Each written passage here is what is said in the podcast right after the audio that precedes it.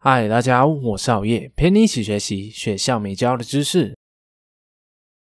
在这一个资讯找你多过你找资讯的时代，每当想要专注做一件事情的时候，总是非常容易分心，容易应付外界的各种干扰，要不然就是因为任务太难、太繁琐而不愿意行动。在这种情况下，你若还能取得一星半点的成就，那简直就是奇迹。今天，还会将会透过这一本书。专注力化繁为简的惊人力量，来帮助你解决手忙脚乱、四处救火的情形。本书作者于尔根·沃尔夫是一名英国作家、演说家和咨询顾问，著有包括《你的写作导师》、《做些不一样的事》以及《创造力从现在开始》等书籍。他的文章充满了各种能使你更具创造力、更富有成效的方法和技巧。今天我们替大家梳理出了书中三个可以帮助你提升专注力、战胜拖延症的心理技巧。让你从现在开始就摆脱因为艰难任务和低效工作的窘境。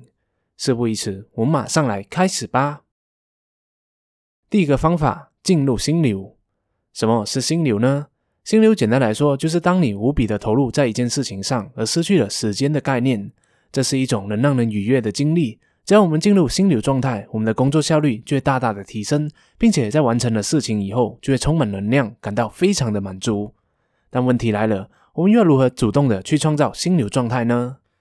答案就是选择去做一个刚好在你的能力范围内，又或者是告诉你能力范围不会太大的任务。所以，当我们在面对一项难度比较大的任务时，就要懂得使用切割法，把大任务切割成几个我们能够处理的小任务。就好像是朋友送了一个大蛋糕给你，你觉得吃不完，但只要你把它切成八片，分两三天来吃，那是不是看起来就容易得多了？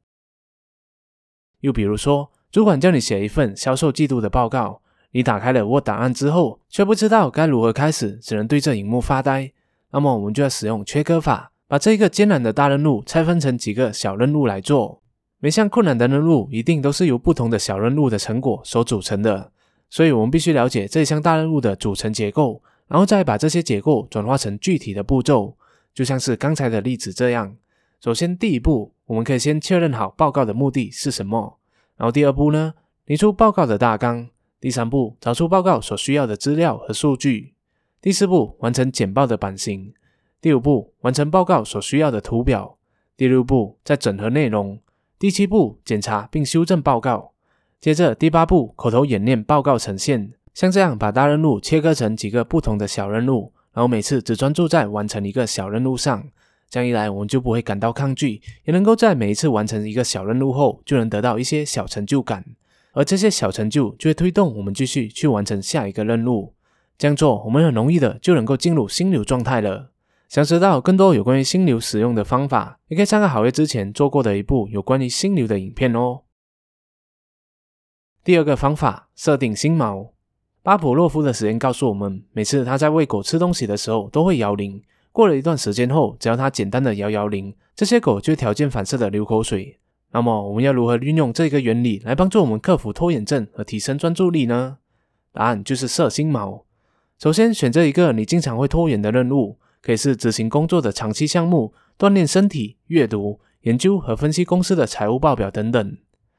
第二，闭上双眼，想象一下，当你完成了这些任务后，会给你带来什么样的结果？而这些结果又会给你带来什么样的感觉或是情绪？比如，在完成了长期项目后，你会感到如释重负，很轻松，而且很有成就感，感到非常的快乐。老板可能还会因此表扬你，而感到非常兴奋等等。第三，将这些情绪和感受不断的放大，直到他们给你带来足够强烈的感觉，也就是狗狗流口水的反应为止。第四，当你感觉达到顶峰的时候，马上就做一个记号。比如紧捏拇指和食指，将这两个手指头捏在一起一秒钟，然后再放开，这将会成为你的心锚，也就是你将这一个状态做成了一个信号。聪明的你肯定会发现，所谓的心锚就是巴甫洛夫的摇铃了。第五，重复这个过程好几次，最好能够持续一个星期为止。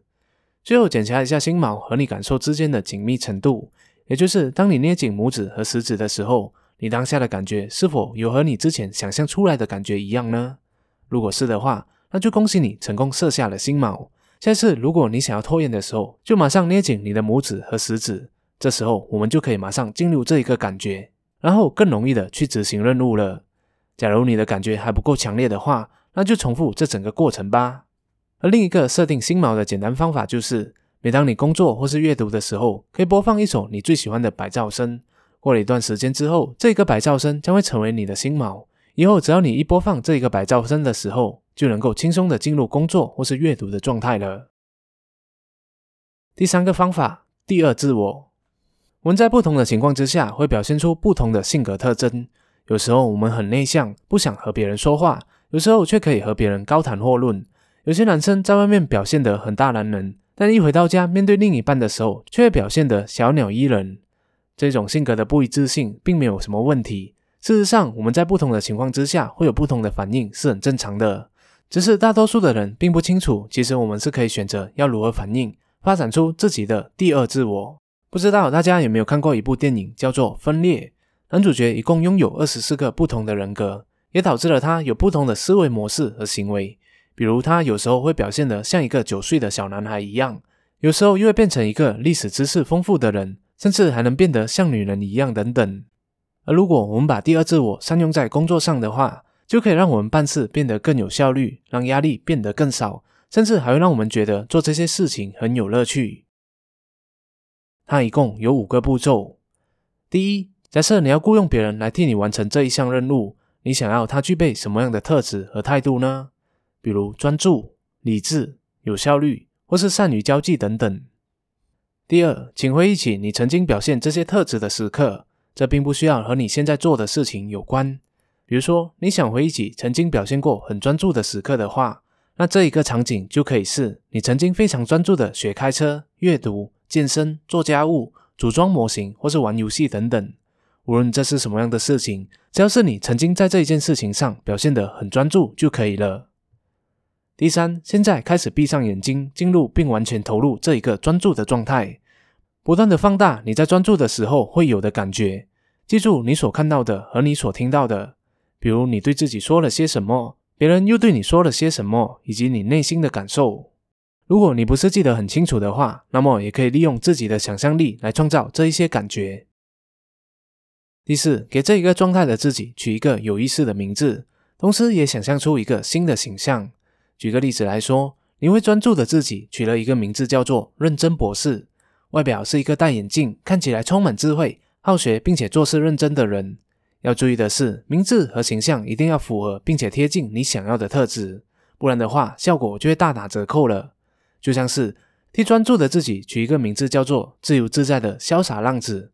那么，如果到时候用了这一个状态，我们也能拥有专注的特质，因为潇洒浪子的形象并不符合专注该有的模样。第五，人格转换。每当你要专注做一件事情的时候，想象一下平时的自己下线休息，然后你的第二人格认真博士就上线主导你的身体和思想，直到完成任务为止。完成了后，就让平时的自己再重新上线吧。在学会了这一个发展第二自我的方法之后，现在就可以找个时间写出三件你经常会做的事情，可以是处理文件、找陌生客户见面、演讲、学习新事物等等。接着再用刚才所教的五个步骤来发展出三个不同的第二自我。以后每当你要做这件事情的时候，就可以利用相关的第二自我来上线处理了。好了，这是今天好友大家分享的专注力化繁为简的惊人力量里面所提到的提高专注力、摆脱拖延症的三个方法，我们来回顾一下。